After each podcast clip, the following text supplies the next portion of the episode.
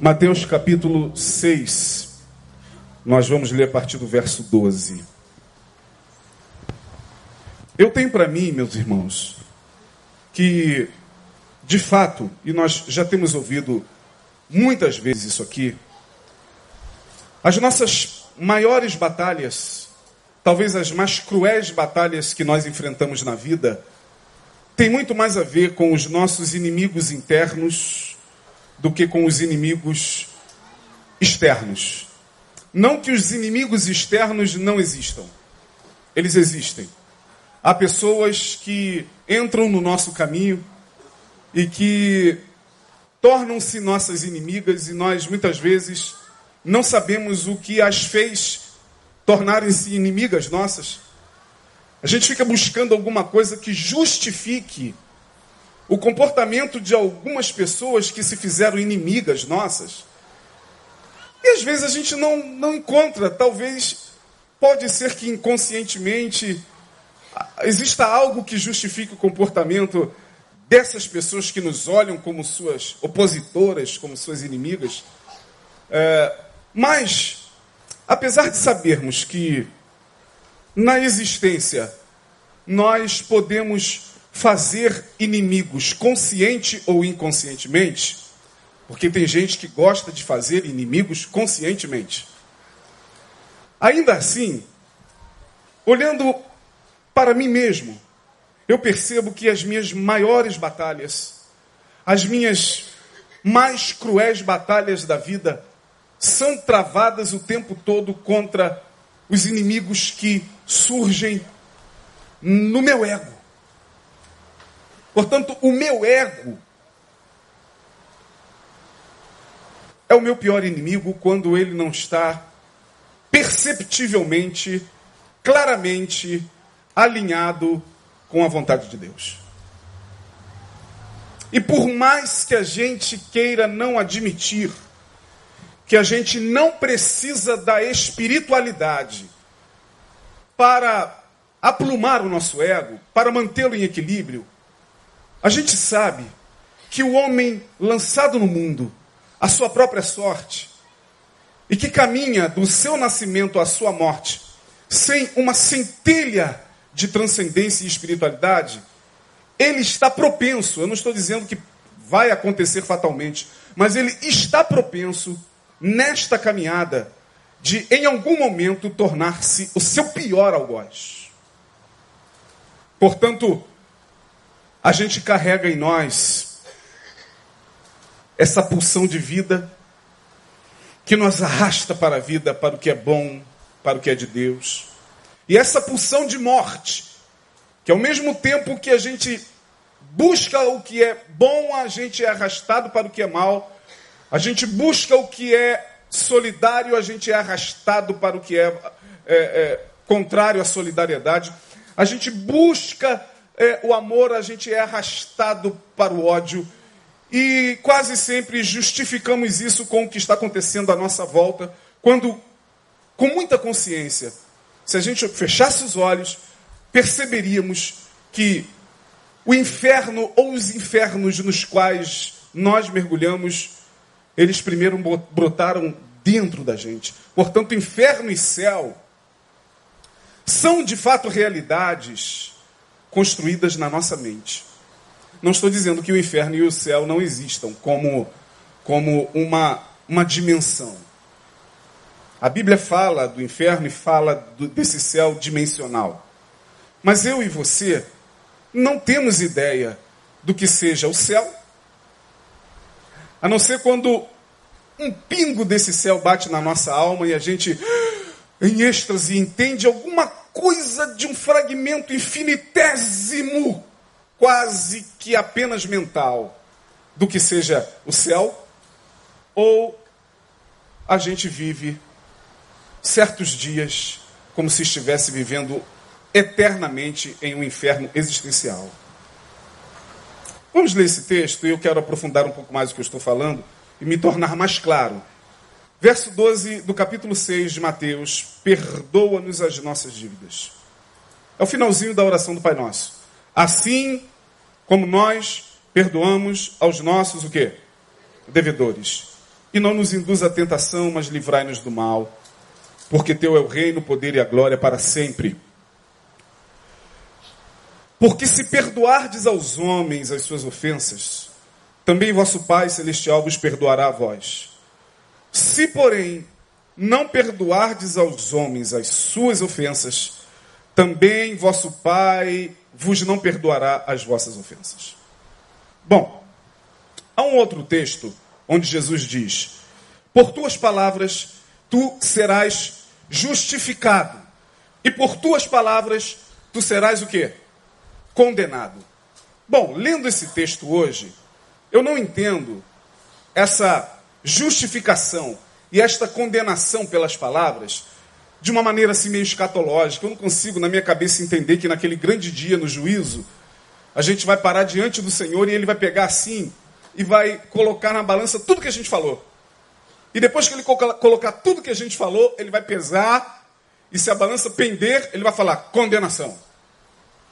E ele vai pesar as palavras que nós produzimos, e se a balança pender para o lado de cá, absolvição, justificação. Não, é, eu tenho essa dificuldade teológica. Eu acredito que quando Jesus fala, por tuas palavras tu serás justificado e por tuas palavras tu serás condenado, ele refere-se aos infernos e juízos que a própria vida nos impõe em função daquilo que a gente constrói pelas nossas palavras.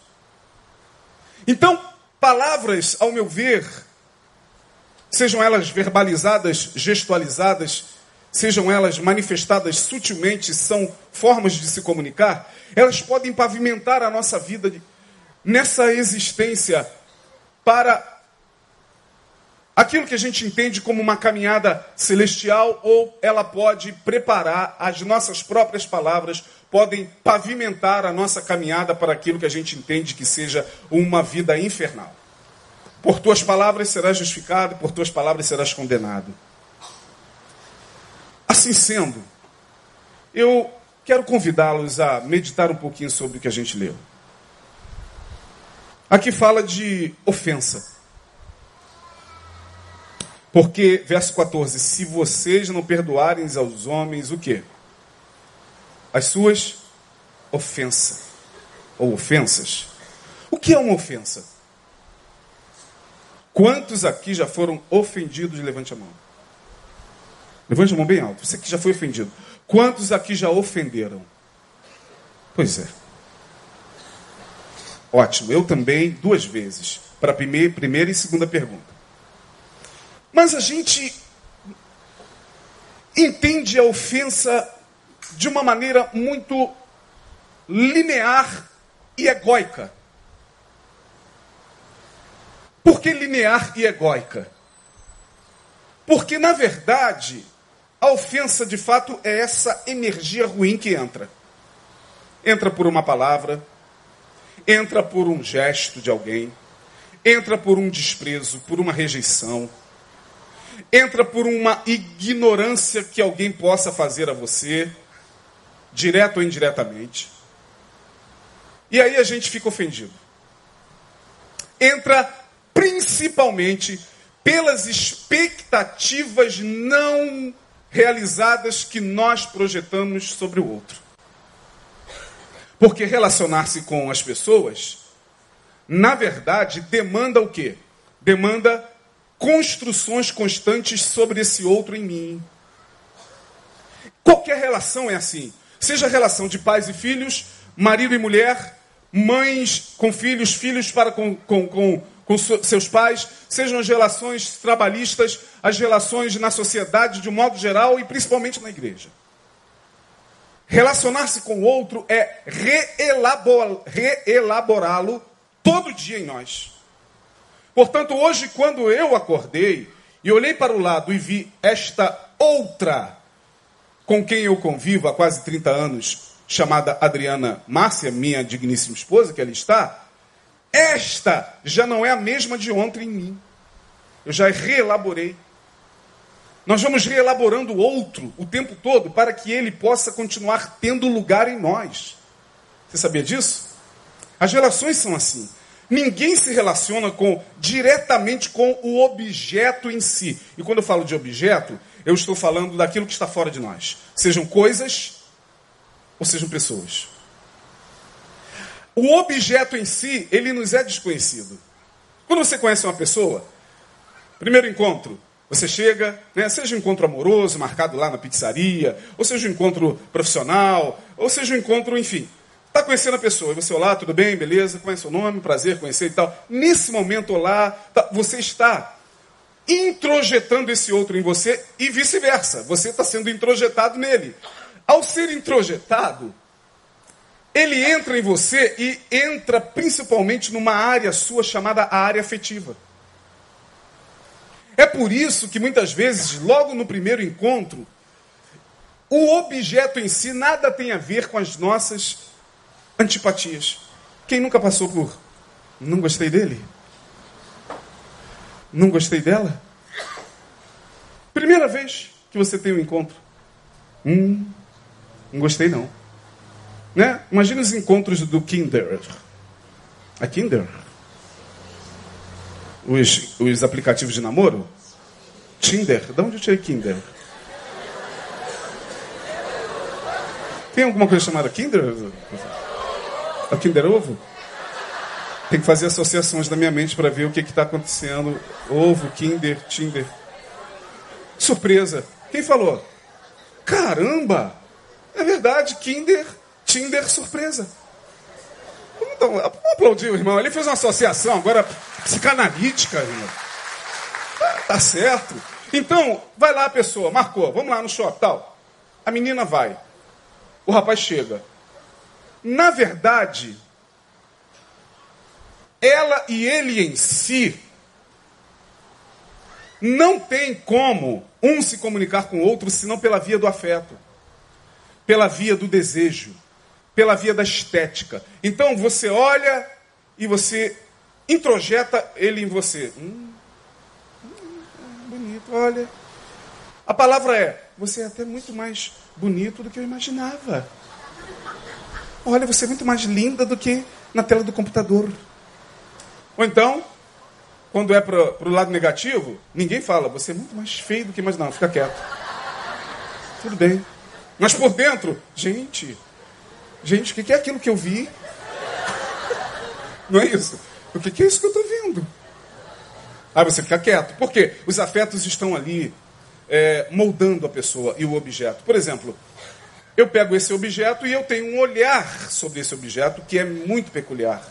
Eu posso chegar e falar: esse copo é bonito, porque eu acho esse tipo de, de acabamento e tal. Mas você aí pode falar: que copo feio.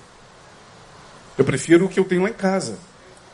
Porque o copo em si, ele não está comunicando nada, mas ele entrou em você dentro dos teus afetos, percepções, sentimentos, vivências, desejos, e ele vai sendo reconstruído. Na ofensa, nós temos dois tipos de ego. O primeiro é o ego ofensor. Eu perguntei aqui, quantos já ofenderam?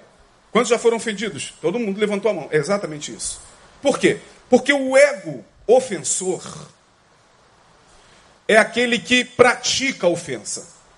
Ou seja, é, na verdade, quando uma pessoa nos faz mal, ela é a causadora do mal que nos foi feito, correto? Ela é a ofensora. Até aí tudo bem. Ela é o ego ofensor. Mas na questão da ofensa, na criação dessa coisa chamada ofensa, que a gente não sabe muito bem como isso entra em nós, como isso adoece. Pessoas ofendidas adoecem. Pessoas ofendidas ficam ressentidas. E o ressentimento nada mais é do que o envelhecimento da ofensa. O que é o ressentimento? O envelhecimento da ofensa. Sabe aquela comida estragada que você esqueceu lá na geladeira? Sabe aquilo que já está dando bicho? É mais ou menos o, o ressentimento em relação à ofensa. Passa por três estágios em nós a ofensa: a ofensa em si, depois isso vira mágoa e depois isso vira ressentimento. Entra a raiz de amargura. Pela qual, diz o escritor aos Hebreus, muitas pessoas são privadas de quê? Da graça de Deus. Cuide para que não brote em vocês nenhum tipo de raiz de amargura. Mas a raiz de amargura não brota da noite para o dia. Vem aquela ofensa que você não conseguiu trabalhar dentro de você. Porque o ofensor te ofendeu. Bom, se o ofensor me ofendeu, eu me sinto no direito de se sentir ofendido. Pastor, ele me ofendeu. Portanto, eu tenho razão de estar ofendido porque ele me ofendeu. Ora, o ego ofensor, ele é o que pratica a ofensa. Mas nós temos o segundo ego, o ego ofendível. O ego ofendível vibra na mesma dimensão egóica. Tudo é ego.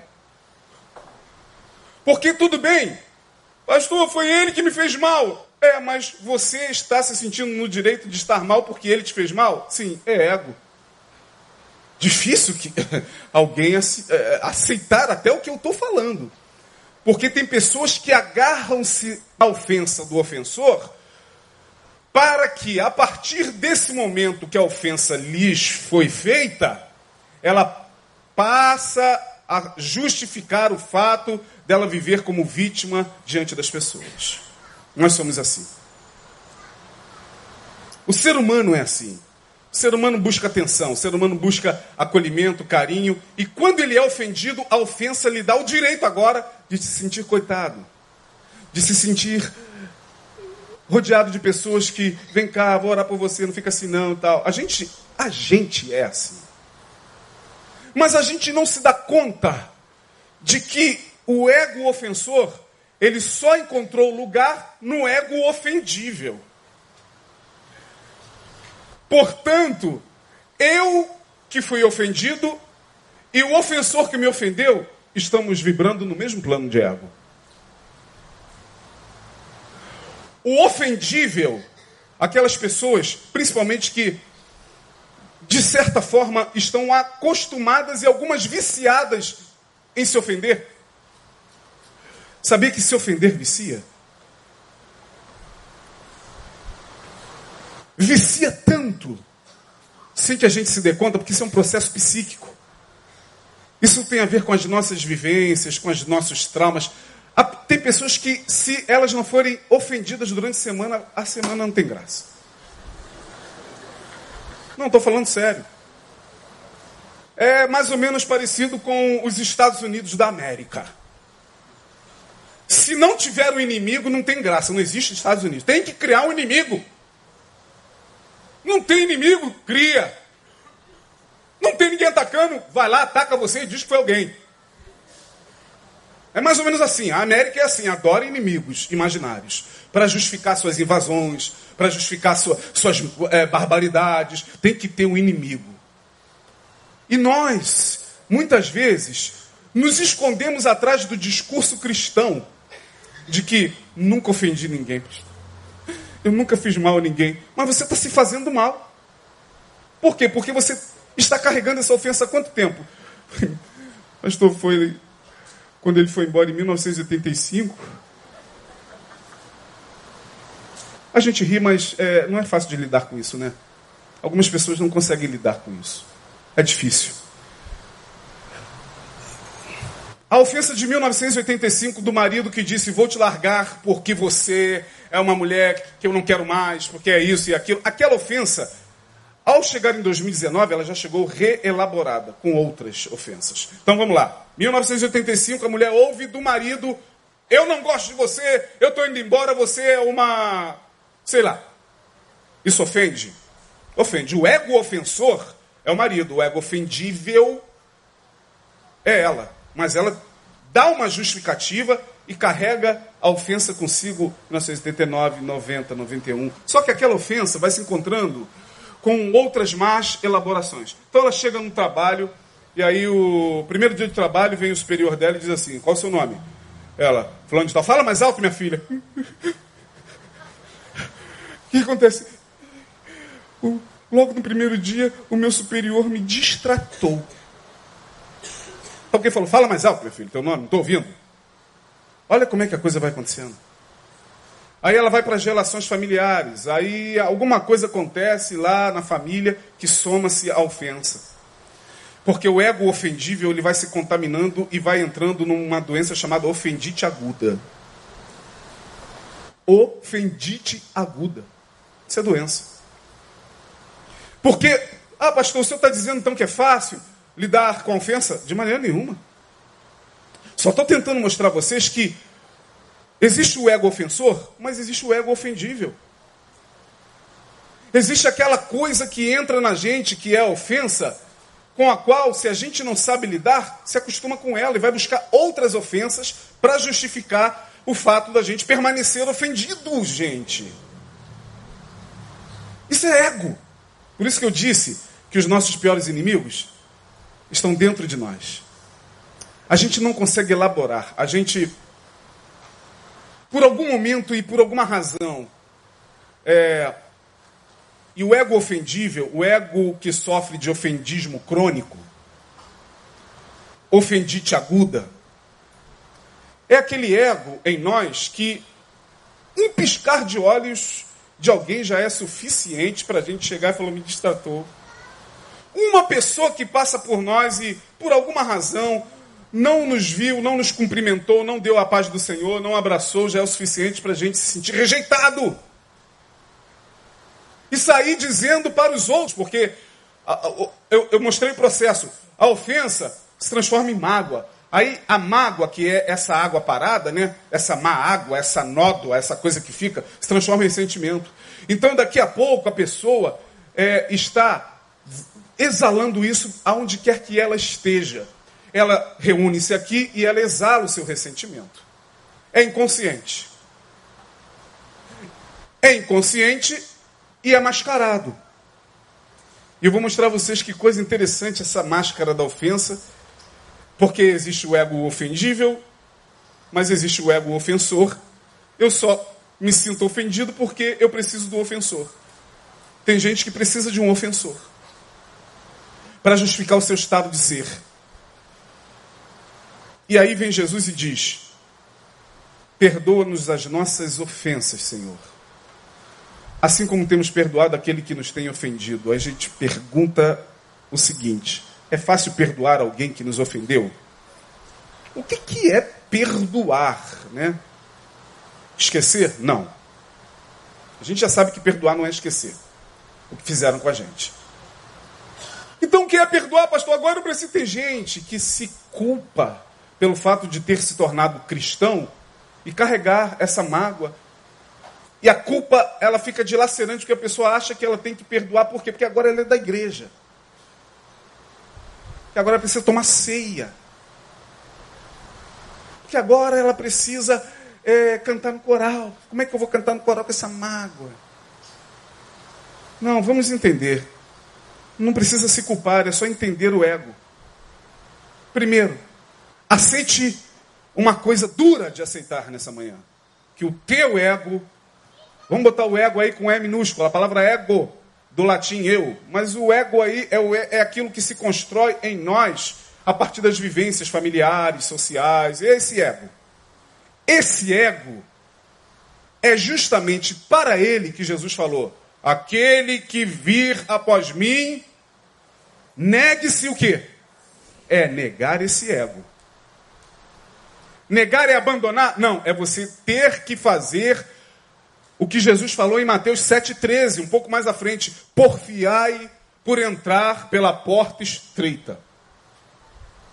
Porque larga é a porta e espaçoso o caminho que conduz o quê? Ao inferno? Não, não é isso que está lá. Conduz à perdição. E apertada é a porta e estreito o caminho que conduz o quê? A, ao céu. Não, que conduz o quê? A vida. O que é isso? Numa, num aprofundamento de consciência maior desse texto. A porta larga é a porta do ego. Porque o ego busca o quê? Busca tudo isso que lhe é próprio. Ofender e ser ofendido. Ofender para se sentir no direito até de liberar ou não perdão. Porque esse negócio de perdoar também, muitas vezes, é ego. Sabia? Agora confundiu, pastor. Mas o perdão não é o pilar do, do, do, do evangelho? Não é em cima do perdão que o cristianismo é, construiu o seu discurso? É, é em cima do perdão. Mas dependendo de como a gente lida com a ofensa, perdoar se torna algo egóico quando a gente, o tempo todo, ao perdoar, se sente superior a quem nos ofendeu. Você me ofendeu, aí eu fico magoado. Aí eu passo por você e viro Você foi quem me ofendeu. Falou alguma coisa, me mandou para aquele lugar lá da Cine, para lá da Cinelândia. É, ou você me agrediu fisicamente. Aí eu passo por você, ele é o ofensor. Eu sou o ofendido. Me sinto no direito de mantê-lo como credor meu.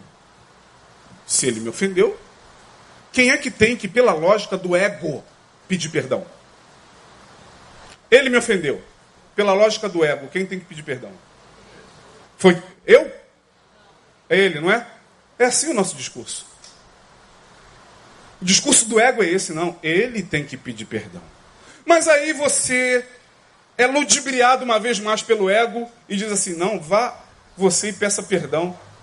Aí você chega e fala assim: oh, esqueci teu nome, varão. Desculpa, estou te tomando aqui por exemplo, né? É os que sentam na primeira, no primeiro banco, é igual no teatro mesmo. Estou brincando. É? Hércules. Eu poderia falar com o irmão? Vê se não é assim. E a gente não percebe que é o discurso do ego, não é o discurso da consciência crística em nós. Não é a consciência de Cristo em nós. É o, olha, Hércules, o Senhor tem trabalhado no meu coração, sabe? Tem orado e eu quero te pedir perdão. Isso quando ele tem consciência de que é o ofensor. E quando ele não tem, piora mais ainda a situação. A pessoa fica assim, perdão de quê, gente? Ih, eu já passei por isso, pastor, eu quero pedir perdão ao Senhor, tá? Me abraça. Aí eu abraço também, Deus abençoe. O coração está mais leve. E eu dentro de mim, de que, Jesus? A gente não sabe. Mas suponhamos que ele saiba. Aí eu chego, eu te perdoo em nome de Jesus. Aí você sai assim, convencido de que você fez uma ação cristã. Amanhã ele volta para dentro de você de novo. Tem algo que não fica bem resolvido só nessas palavrinhas é, de efeito religioso. Não, não fica. Não fica porque você não tem que trabalhar apenas as palavras, tem que trabalhar dentro de você. Como é que isso está dentro de você? De fato, você está perdoando, e aí vem a questão. É, perdoar, a palavra perdoar, no sentido pleno aqui do texto, no grego, o sentido, olha só que coisa interessante. A palavra afieme no grego, soltar, liberar. É não ficar mais imune à ofensa. Aí tem uma frase muito interessante de René Descartes. Olha que frase de René Descartes. Eleva-te a tal ponto onde as ofensas não podem mais te alcançar. Você fala, pastor, isso é impossível. Impossível? Será então que Jesus deixou para a gente esse caminho, sabendo que é um caminho impossível? Não, não acredito. Eu acho que o Evangelho tem poder suficiente para nos capacitar a elevar-se a tal ponto, onde as ofensas não podem, porque quando você eleva-se você está saindo da consciência do ego da porta larga, porque a porta larga ofende, é ofendido, vingança, é retribuição, é, olho por olho, dente por dente. Então eu vou falar uma coisa aqui ousada para quem está me ouvindo, para quem está na internet, ousada teologicamente. Digamos que a porta larga seja a porta da lei de Moisés. Porque Moisés vai dizer lá na lei: se o teu inimigo te ofendeu, Retribua. Eu estou falando que está escrito, tá? Não precisa se escandalizar, não. Moisés vai dizer: olho por olho e Deite por dentro. Você tem direito. Ótimo. É, a porta é um pouco larga porque ela me facilita nas minhas questões egóicas. Jesus chega naquela ocasião para os fariseus e diz: Moisés vos disse isso, eu o quê? Porém, vos digo. O que, que Moisés disse? Ah, Moisés disse: ama os teus amigos, os teus mais chegados, os teus. E os inimigos? Detone-os.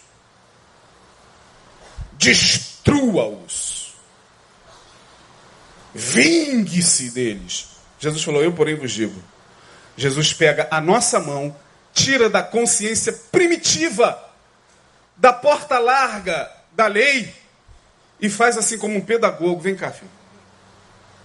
Olha que porta estreita está aqui. Eu, porém, vos digo: ame os seus inimigos. Perdoe a quem te ofende. Olha a coisa, como é que vai estreitando. É por isso que a porta é estreita. A porta não é estreita porque, ai, pastor, a porta é estreita. E a gente pega a porta estreita e associa à questão do moralismo comportamental. O crente é uma benção, irmão.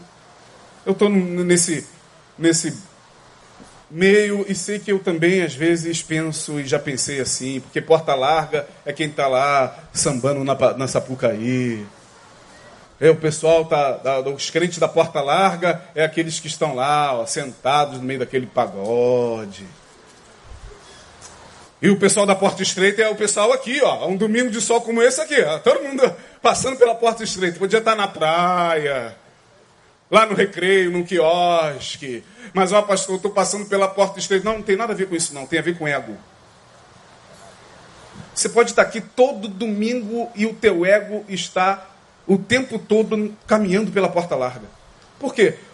Porque perdoar, na verdade, o texto é soltar. É dar um salto. É forçar o teu ego para sair desse infantilismo da porta larga do sistema mosaico e entrar na maturidade do Evangelho.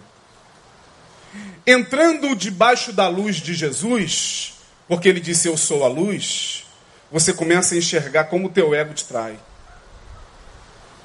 Como essas ofensas que nós carregamos, na verdade, são para alimentar alguma outra coisa em nós. Carências, desejo de ser abraçado, desejo de ser percebido na família, no trabalho. E a gente não quer soltar a ofensa. Porque a ofensa é, é, é, é lucro para muita gente. Ficar ofendido é lucro para muita gente. Ou você pensa que está sendo complicado? Simples para mim estar tá pregando isso aqui, para algumas pessoas perceberem. Porque ofensa para algumas pessoas é lucro. Lucro emocional. Lucro no sentido de não querer entrar pela porta estreita e soltar, liberar o seu ego. Eleva-te a tal ponto pela luz do evangelho em você, onde você está aqui, ó, o ego ofensor, aquele que ofende, ofende, ofende, ofende você, ofende, mas só me ofende, só me ofende, só me ofende. Eu vou lá, é só ofensa, só ofensa. Eleva-te a tal ponto que agora você sai do plano de vibração do ego ofensor. Você não se torna mais ego ofendível, agora você se torna um eu iluminado. De sorte que o ofensor está lá te ofendendo, como perguntaram a Gandhi certa feita antes dele morrer: Gandhi, você teve que perdoar muitas pessoas e falou: Nunca perdoei ninguém. O repórter: Porque nunca ninguém me ofendeu. Nunca ninguém me ofendeu. Gente, isso é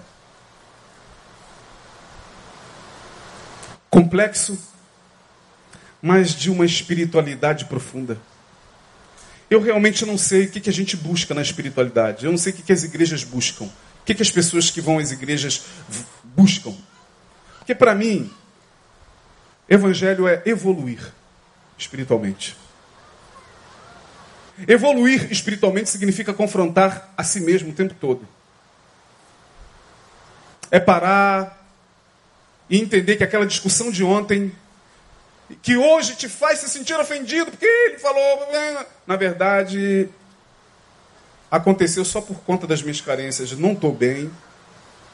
estou carente, não estou bem resolvido sexualmente, não estou bem resolvido com a minha autoimagem, não estou conseguindo me amar. Então, a, a discussão de ontem me dá o direito de ficar ofendido, mas não porque o ego ofensor me ofendeu. Eu quis entrar nesse plano de vibração da ofensa para justificar isso, que Deus está o tempo todo falando: olha, está na hora de trabalhar.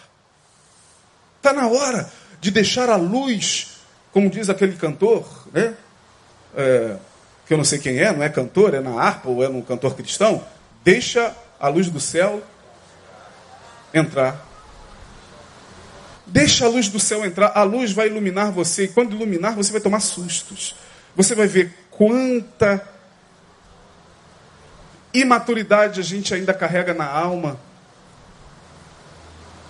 E as ofensas, quase todas elas são criações da nossa mente egóica. Da nossa mente egóica. Aí o Cristo chega e diz: não, ofensa, afieme é a palavra no grego, soltar, desligar. No latim, essa palavra tem a ver alguma coisa com. A palavra desligar, afieme, soltar no grego é. No latim é, é demitere, demitir, deixar ir. Deixar ir quem? Deixar ir do ego a ofensa que você guarda sete chaves. Liberar e entender que a gente nunca vai acabar com os ofensores. Sabe por quê? Porque quando a gente está no plano da, da, do ego ofendível, aquelas pessoas que precisam, é, na semana, encontrar alguém que as ofenda, só para elas caírem nessa, nesse engodo, muitas vezes, bonito e cristão. Né? Eu te perdoo em nome de Jesus. A gente vê muito isso no dia de ceia, né? Dia de ceia é um engodo do ego. O irmão está ali magoado com o irmão, o irmão está ali é, mal resolvido com outro irmão. Aí, no dia da ceia, vai lá com o copinho, meu irmão. Deus abençoe você. Eu te perdoo em nome de Jesus. Só que quando você fala eu te perdoo, olha o eu aí. É, dá a impressão de que você era o meu credor, você me ofendeu e agora eu estou te perdoando. Aí você sai virtuoso. Tá certo. Pô, pastor, mas isso aí já é uma bênção. É, mas aí é, eu entendo que perdoar é virtuoso. Estou conseguindo perdoar, isso é virtuoso. Não ofender-se é divino. Pastor, é impossível. Em Cristo, esse trabalho pode ser feito. De maneira que a minha volta eu nunca vou acabar com os ofensores. Amanhã tem gente me ofendendo. Amanhã vai ter gente ofendendo no trabalho, em casa.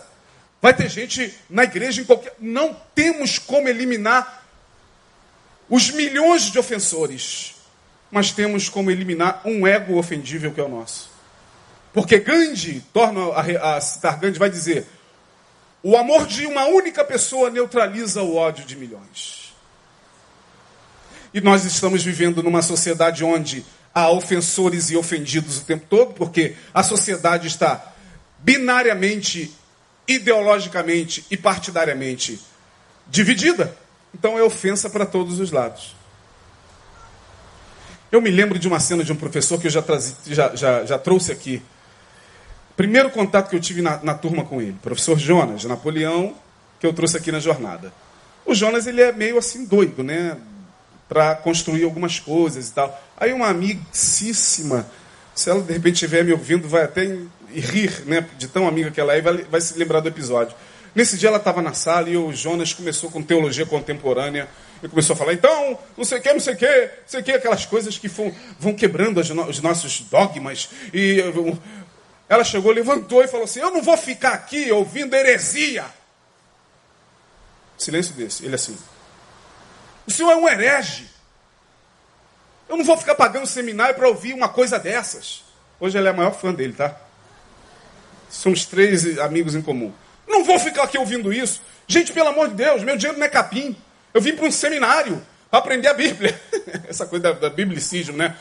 E é isso, isso aqui, cara, uma ofensa tão grave dentro da sala que todo mundo olhou para ele, né? A gente olha para a pessoa, né? Ela, dá licença. Boa noite. Saiu. Ficou esse silêncio. Ele assim. Como estava dizendo, a teologia, não sei o que, não sei o que. Eleva-te a tal ponto, onde as ofensas já não podem mais te alcançar. Isso é evangelho. Portanto, correndo, para a gente terminar, a porta larga é o caminho da perdição, da imaturidade espiritual, do ego, ofensor e ofendível. Porque amanhã, depois e depois, os ofensores vão entrar no nosso caminho. Gente, o que não falta é gente para nos ofender. No trânsito você é ofendido o tempo todo, mas também ofende. Ah, ego ofensor e ego ofendível estão aonde? Em nós. Como eu gosto daquela construção daquela letra da música do Lulu Santos, cara. Nunca tinha parado para analisar que ele está falando de ego ofensor e ofendível. Eu já não tenho dedos para contar de quantos barrancos despenquei, de quantas pedras me atiraram. Ego ofensor. E? E quantas atirei. O ego ofensor e o ego ofendível estão em nós. Cabe-nos então fazer esse trabalho de passar pela porta estreita. De entender primeiramente que a gente chama de mágoa raiva disfarçada. O que é mágoa? Pastor, eu estou muito magoado. Você está com raiva disfarçada. Você está suavizando pela palavra mágoa. Mágoa é raiva disfarçada. Não, e tem irmãos nossos, né? A gente já ouviu muito. Não, não, não, não, não tenho nada contra ele, não. Só estou com muita mágoa, sabe, pastor? Assim, mágoa, mas não tem nada contra ele, não. Já o perdoei em nome de Jesus.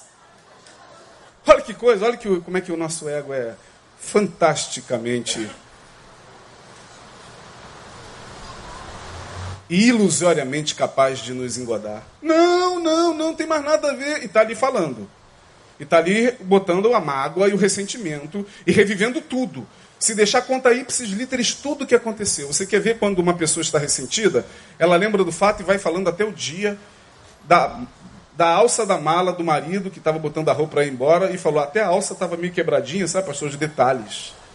Isso é uma regressão isso, o ressentimento faz a gente ficar preso naquele sentimento do qual nós já deveríamos ter soltado. Portanto, ofender e ser ofendido não é só você agredir e ser agredido, é você trabalhar essas questões em você. Por que, que ele me ofendeu e eu estou me sentindo tão ofendido assim? Por que, que ele me chamou de feio, incompetente, e realmente eu estou ofendido. Eu sou? Pode ser. Vamos dar uma olhadinha no espelho. Por que, que ele me chamou de gay e eu não dormi uma semana? Com raiva. É bom meditar. É bom pensar. Seu gay! Ah, você me ofendeu! Você está me chamando de gay! Chamou você de gay, você está assim, tão ofendido? Vamos fazer uma viagem para dentro? Não, não, não, já perdoei. Não, já perdoei, porque é difícil. Por que, que me incomoda tanto a palavra do ofensor? Encontrou em mim algo que possa justificar o que para eu me sentir ofendido?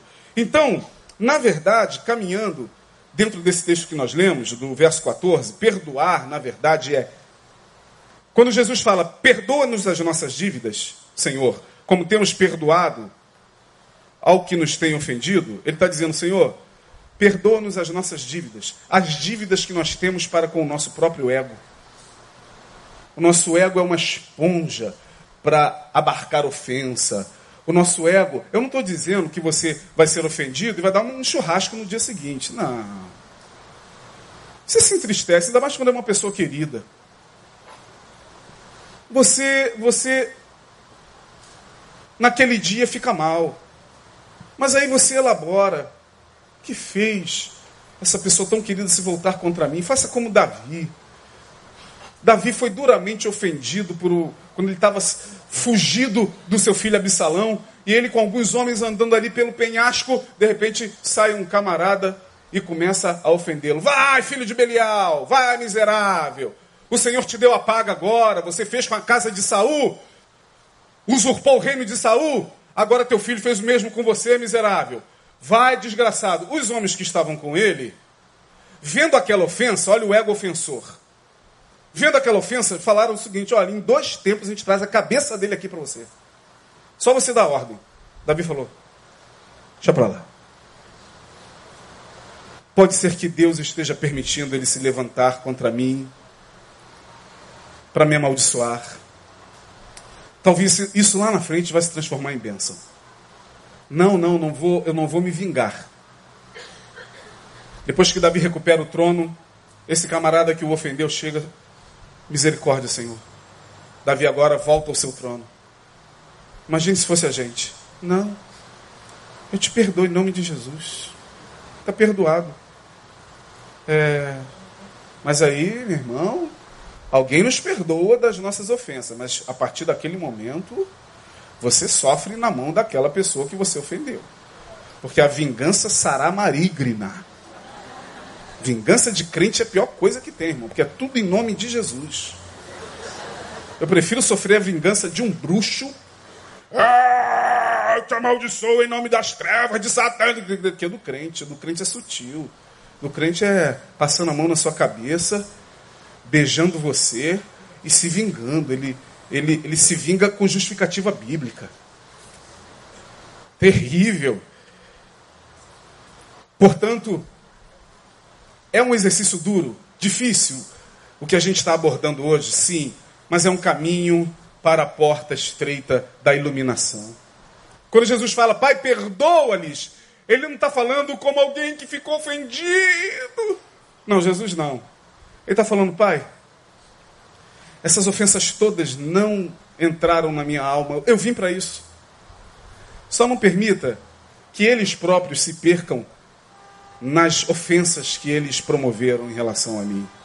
Quando alguém te ofende e você se elevou a ponto dessa ofensa não te vazar, lá na frente você olha e vê o porquê que ele te ofendeu. Ah, ele também está mal, sabia? O casamento dele está mal. É, ele perdeu o emprego. Ele não está sabendo elaborar isso. Eu, eu sou a pessoa mais próxima e como pessoa mais próxima, ele acabou vomitando em cima de mim. Aí você vai. É só, só o eu, o eu iluminado crístico que faz essas percepções. Aí não tem como a gente buscar vingança.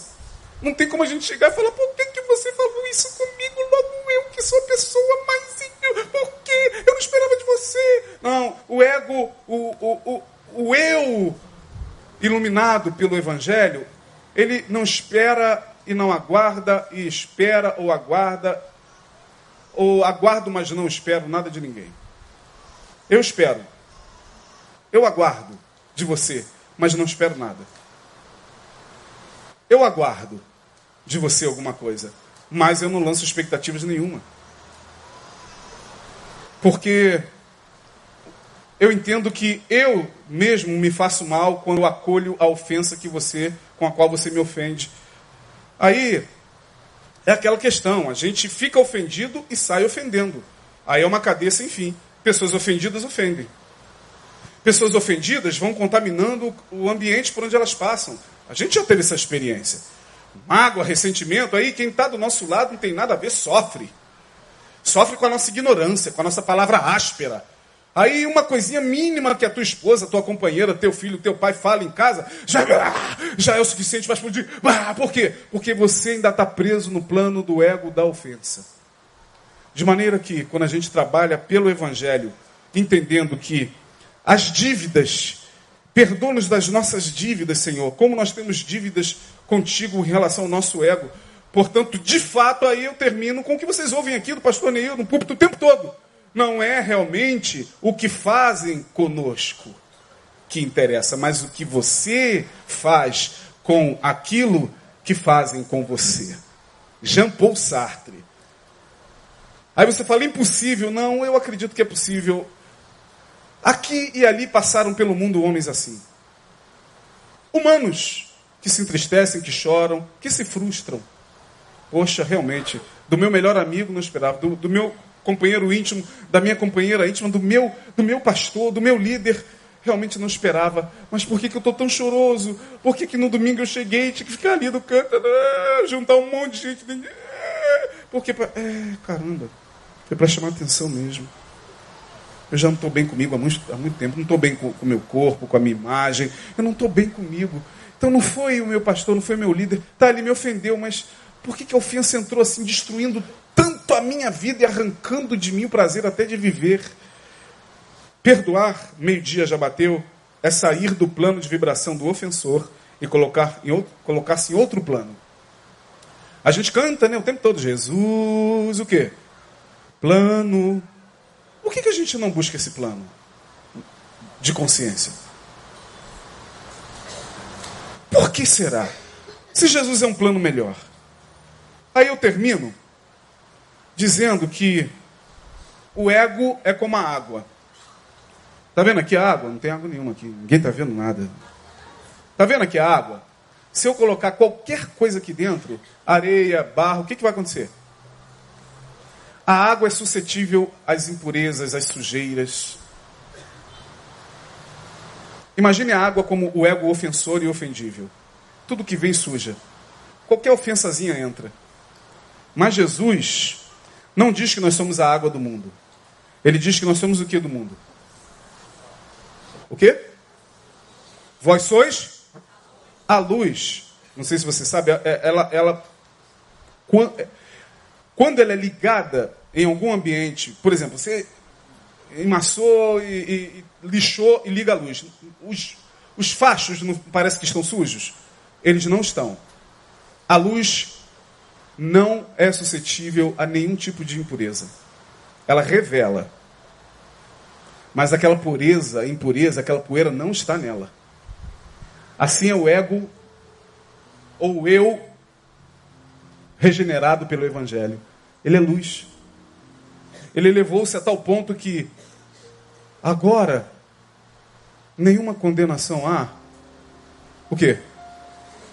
Pô, mas estão falando isso de você, falando aquilo, falando aquilo outro, te disseram que você é isso, você é isso, você é isso. Eleva a tal ponto de ser luz. A vida fica mais leve. Perdoar não é mais um ato cristão. Perdoar se torna uma consequência até da vida. Você se perdoa. Então você não precisa mais usar discurso, eu te perdoo em nome de Jesus, esperar chegar a ceia no domingo de manhã, para dizer eu te perdoo em nome de Jesus, para se sentir muito cristão pelo fato de ter perdoado. Não. Para quem é luz, perdoar já é um ato de viver. Você está reconciliado com a natureza, com Deus, consigo mesmo, com plantas, com animais, com tudo. Esse é o grande projeto de Jesus para a sua igreja. É esse aprofundamento na espiritualidade. O mais, que Deus nos abençoe, nos guarde e nos faça resplandecer sobre nós a sua luz e que nos ajude a livrar-se desse ego ofensor e ofendível. Amém, irmãos? Deus abençoe. Vamos ficar de pé. Vamos orar. Amanhã temos ofensas no caminho, hein? Logo avisando. temos ofensa nas redes, hein? Temos ofensas em casa, temos ofensas no trabalho, hein? Agora lembre-se, eu tenho que me elevar a tal ponto de ser luz para que eu me livre da ofendite aguda. Ofendite aguda, ofendismo crônico. Isso é doença. Doença do ego, mas é doença. Que Deus nos ajude. Não é fácil nem para mim. mas se Deus colocou essa palavra no nosso coração, tem gente aqui que veio muito ofendida por alguma coisa. Se sentindo assim. Feche seus olhos. Senhor Jesus, tem misericórdia de nós. Se o teu evangelho não for para nos melhorar como seres humanos, se o teu evangelho não for para nos tirar dos infernos e condenações que nós mesmos nos quais mergulhamos, para que ele serve, Senhor? Se não for para termos uma consciência mais próxima de ti, como tu mesmo falastes, farão obras maiores que as minhas. Então, ajuda-nos. É difícil demais, o nosso ego é tirano. O nosso ego é impiedoso. O nosso ego, quando não ofende, busca ofensas para se sentir justificado no ressentimento e na mágoa. Não, eu te peço que tu venhas nos curar nesta manhã. Eu coloco o meu coração aqui em primeiro lugar para que o Senhor toque e cure. Porque sou realmente alguém doente nas percepções do meu ego. Então, que a tua luz entre em mim, como entrou no teu servo Paulo. Que a tua luz nos cure todos os dias e fortaleça o nosso eu em ti, nos dando capacidade para lidar com o perdão e o amor, primeiramente com nós mesmos. Quantas pessoas severas consigo mesmas, porque são ofendíveis e ofensoras, não conseguem se perdoar, não conseguem ser leves e flexíveis com elas próprias e por isso não conseguem ser assim com os outros. Tem misericórdia de nós e nos ajuda, nos liberta, nos cura. Sopra o teu vento de cura nesta manhã e leva-nos em paz. Obrigado por esta manhã maravilhosa. Prepara-nos para a palavra de logo mais. No nome de Jesus nós assim oramos. Que o teu amor, graça e misericórdia nos acompanhem ao longo deste dia e que as consolações do teu Espírito estejam com todo o povo de Deus na face da terra e neste lugar, hoje e sempre. Amém e amém. Aleluia. Deus abençoe a todos. Abraça aí o seu irmão. Desejo um bom almoço com ele.